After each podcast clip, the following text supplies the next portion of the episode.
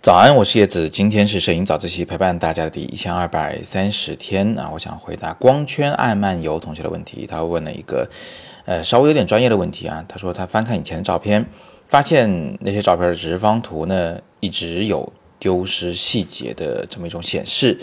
比如说在纯黑和纯白的像素的位置呢突然有波动，那会高出不少，而且呢还容易出现某一种色彩的溢出。比如说某个颜色啊，突然超出了 Y 轴的高度，他问在拍摄过程中要怎么样去避免这种情况？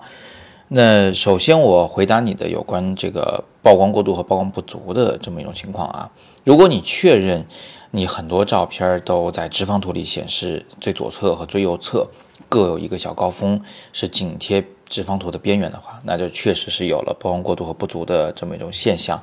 那要怎么避免呢？我。给你两个方案啊，第一个方案呢是，请在拍摄时特别小心曝光的问题。如果你是要严谨的对待曝光的话，而不是那种快速的抢拍的情况的话，那么你不妨呢一边拍一边就看直方图的显示结果，有问题及时调整。这里又分两种小情况。如果是单反相机且用光学取景器拍照的话，那么呢，你在取景器中是看不到直方图的。拍完以后，在回放的时候再看直方图做检查。那其实单反相机用机背取景的时候，有可能是可以看到直方图的，但是我还是不推荐大家去这么做啊，因为它太耗电，因为它比较容易损耗快门，而且呢，它还这个在抓拍的时候会有点慢。所以如果你用单反相机，就请你用光学取景器来拍照。呃，另外一种情况呢是用微单相机，微单相机基本上都支持在拍照的同时，在取景的时候就可以看到直方图，所以你一边调整曝光补偿。调整曝光参数，一边呢就盯着直方图，等它曝光没有出错的时候再按快门。这是我要给你的第一个方案，就是小心的对待曝光问题，出现问题及时调整。第二个方案呢就是花钱啊，这个再简单不过了。画幅比较大的相机，呃比较昂贵的相机，它的宽容度呢一般都会稍微的高一些。那如果一个相机的宽容度更大，它就更难出现曝光过度和不足。但是前提条件是你别自己操作失误啊，你的曝光还是得尽量的精准一些的。这种前提条件下，它可以尽量避免。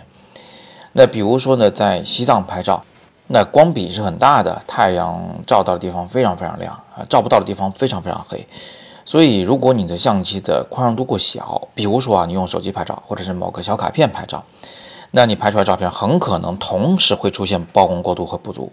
而这个时候，不管你怎么调曝光，都不可能两头。都保住，总会牺牲掉一头，这是一个非常尴尬的情况。但如果你有一个全画幅的照相机，有一个这个宽容度很大的相机，那么你就有可能能两头都留住。那么你到底需不需要升级相机呢？这一方面要看你现在用的是哪个相机，另一方面呢也要看你是不是频繁的会出现在一张照片里同时出现曝光过度和不足的情况。如果老有这种现象的话，那你就要怀疑你的相机的宽容度是否不够大。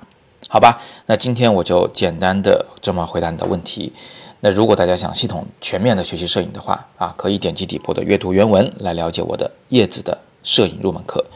今天是摄影早自习陪伴大家的第一千二百三十天，我是叶子，每天早上六点半，微信公众号摄影早自习，不见不散。